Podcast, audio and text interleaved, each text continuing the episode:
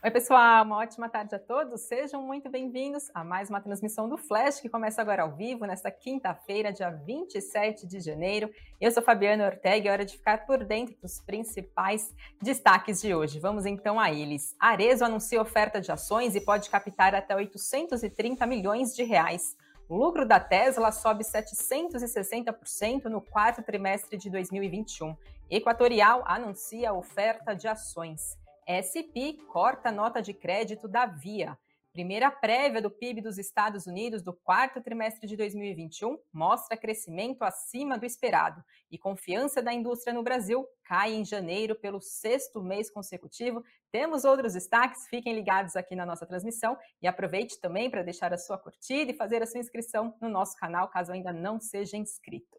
E vamos falar de novidades da Arezo. Ela informou hoje que o Conselho de Administração da companhia aprovou a realização de uma oferta pública de distribuição primária de ações ordinárias com a emissão de 7 milhões e meio de ações. Se for considerado o fechamento dos papéis de ontem da companhia, essa captação seria de aproximadamente 615 milhões de reais mas existe uma possibilidade de aumentar essa oferta em 35% em um lote adicional de ações, ou seja, com mais de 2 milhões e 600 mil, 600 mil papéis, o que poderia totalizar, então, os 830 milhões de reais em captação.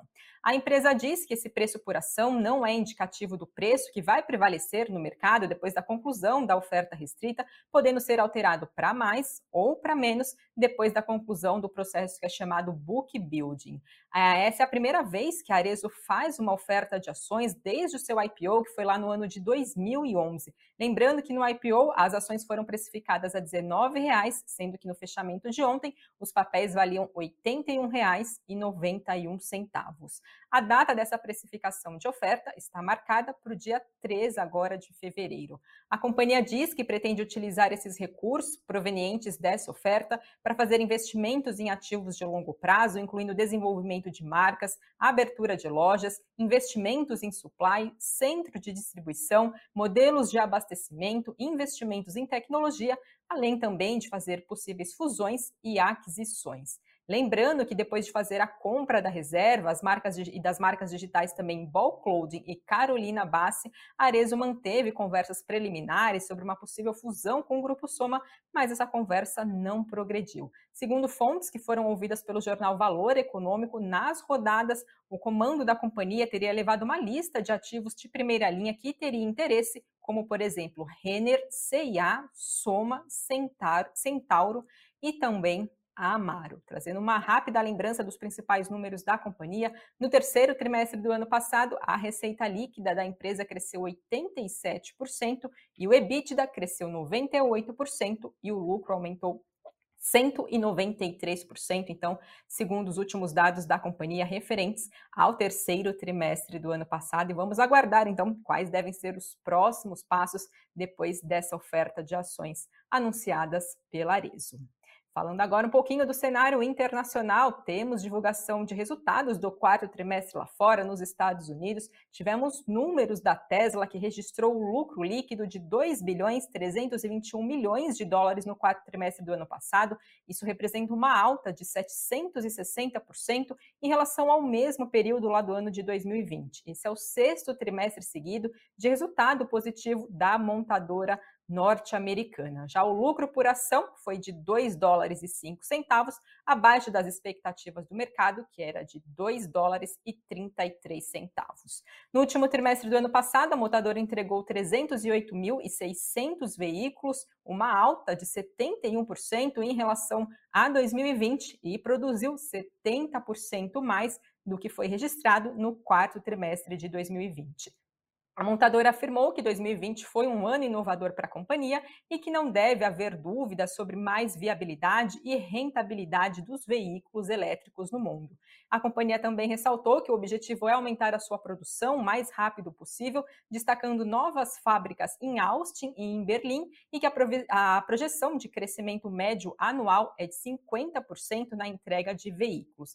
Mas a Tesla afirmou que os problemas da cadeia de suprimentos devem continuar nesse ano, o que acabou pesando nas ações da companhia. A gente vê a BDRs da Tesla em queda de 5,81% depois desse anúncio, apesar do resultado aí bastante positivo, né, crescendo 760% no quarto trimestre do ano passado.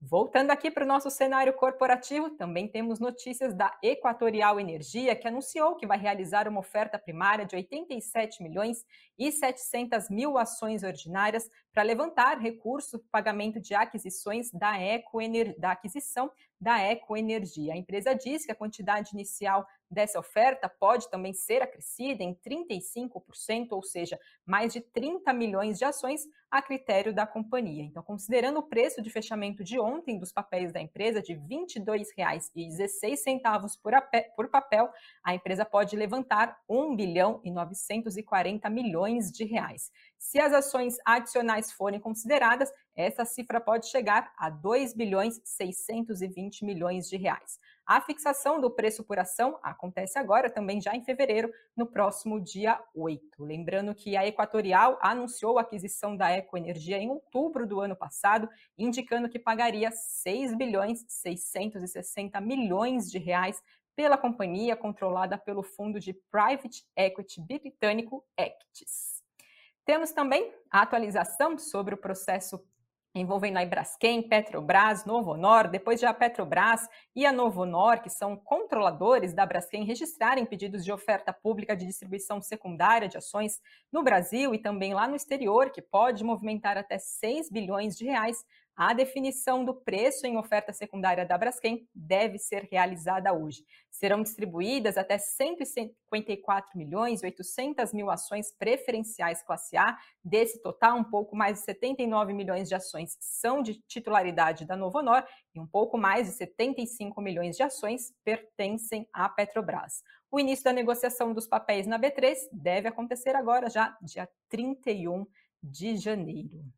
Atualização também sobre a Oi, que informou que marcou para esta quinta-feira, né, convocou uma Assembleia Geral de Acionistas para hoje, para deliberar sobre a proposta de incorporação pela companhia da sua subsidiária Oi Móvel. Segundo a empresa, a proposta está alinhada com o que já é previsto no plano de recuperação judicial da companhia. A Oi também disse que a incorporação foi submetida e também está sujeito ainda à aprovação prévia da Anatel, que pode estabelecer condicionamentos na hipótese de concessão dessa referida, né, dessa então é, aprovação. Também temos informação que o conselho diretor da Anatel deve se reunir de forma extraordinária, agora já sexta-feira amanhã, tendo como um dos itens de aprovação prévia pedido pela Claro, pela TIM e pela Vivo para a compra da Oi Móvel, né? Lembrando que os ativos móveis é, da Oi foi para leilão né, no ano passado e foi então adquirido por esse consórcio formado por TIM, Claro e Vivo por cerca de 16 bilhões e meio de reais e agora aprova, espera, né, claro, a aprovação do CAD também para esse avanço, então, para esse fechamento desse leilão.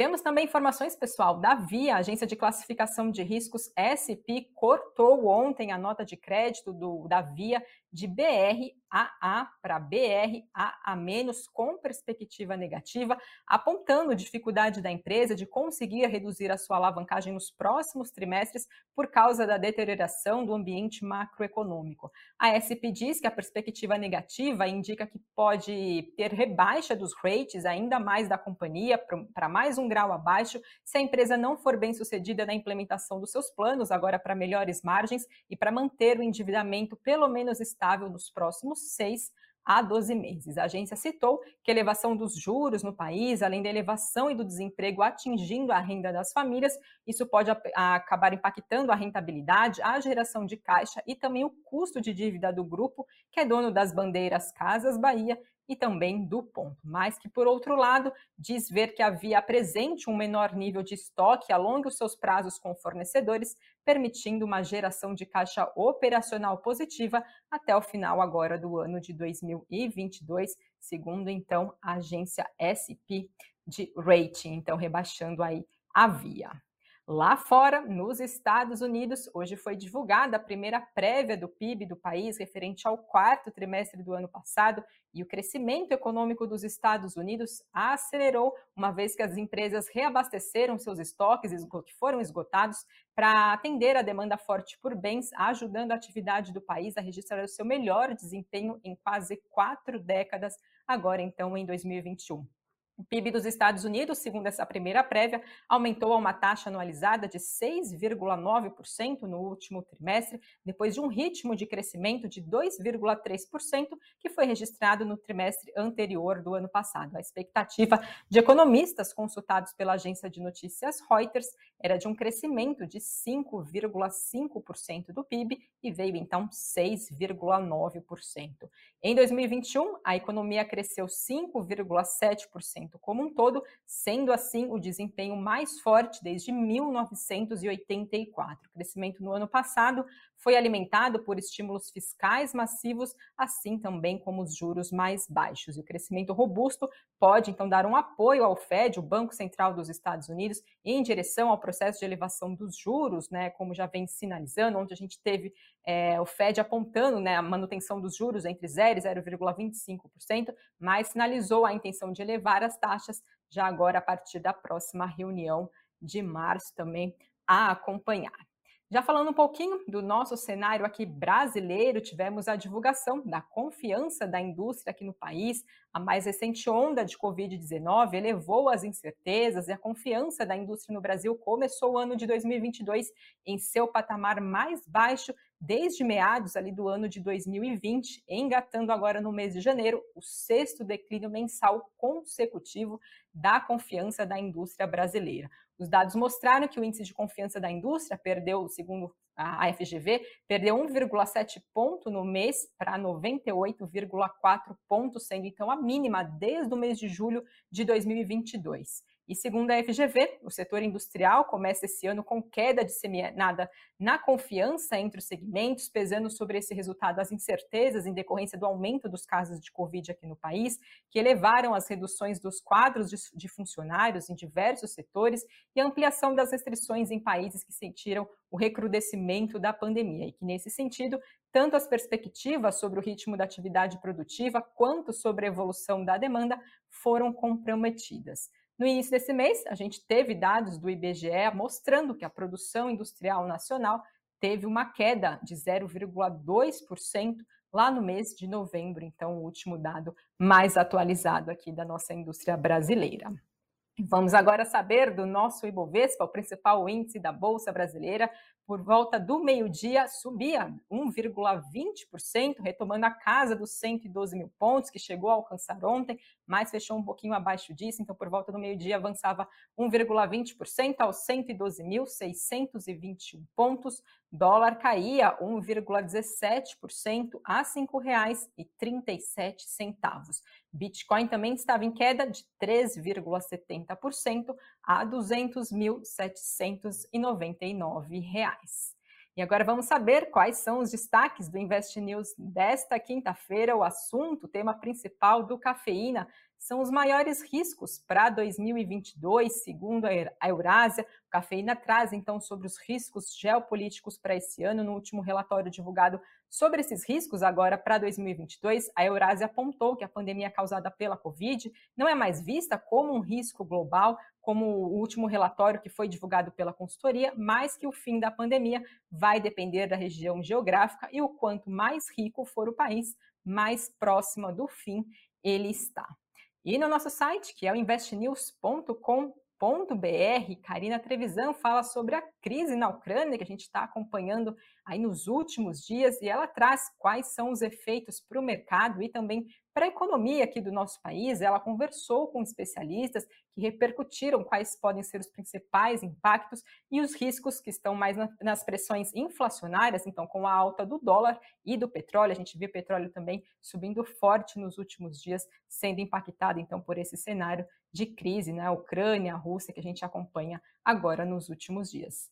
Lembro vocês também, como sempre, Boletim Invest News, seis e meia da tarde, ao vivo. Fiquem ligados aqui na programação do Invest News para seguirem sempre muito bem informados. E agora passo para olhar os comentários, perguntas de vocês. Gil Costa está falando sobre o PIB americano, veio forte, sim veio acima das expectativas, né? Segundo o mercado era esperado um pouco mais de 5,7%, veio 6,9% no quarto trimestre. Lembrando que essa é a primeira prévia, né? E os resultados por lá são anualizados, então vamos acompanhar os próximos números da economia norte-americana, surpreendendo então as expectativas do mercado. Pessoal, com isso, eu encerro a transmissão de hoje. Agradeço a todos vocês que nos acompanharam, que participaram, e eu volto amanhã ao meio-dia e 30. Até lá.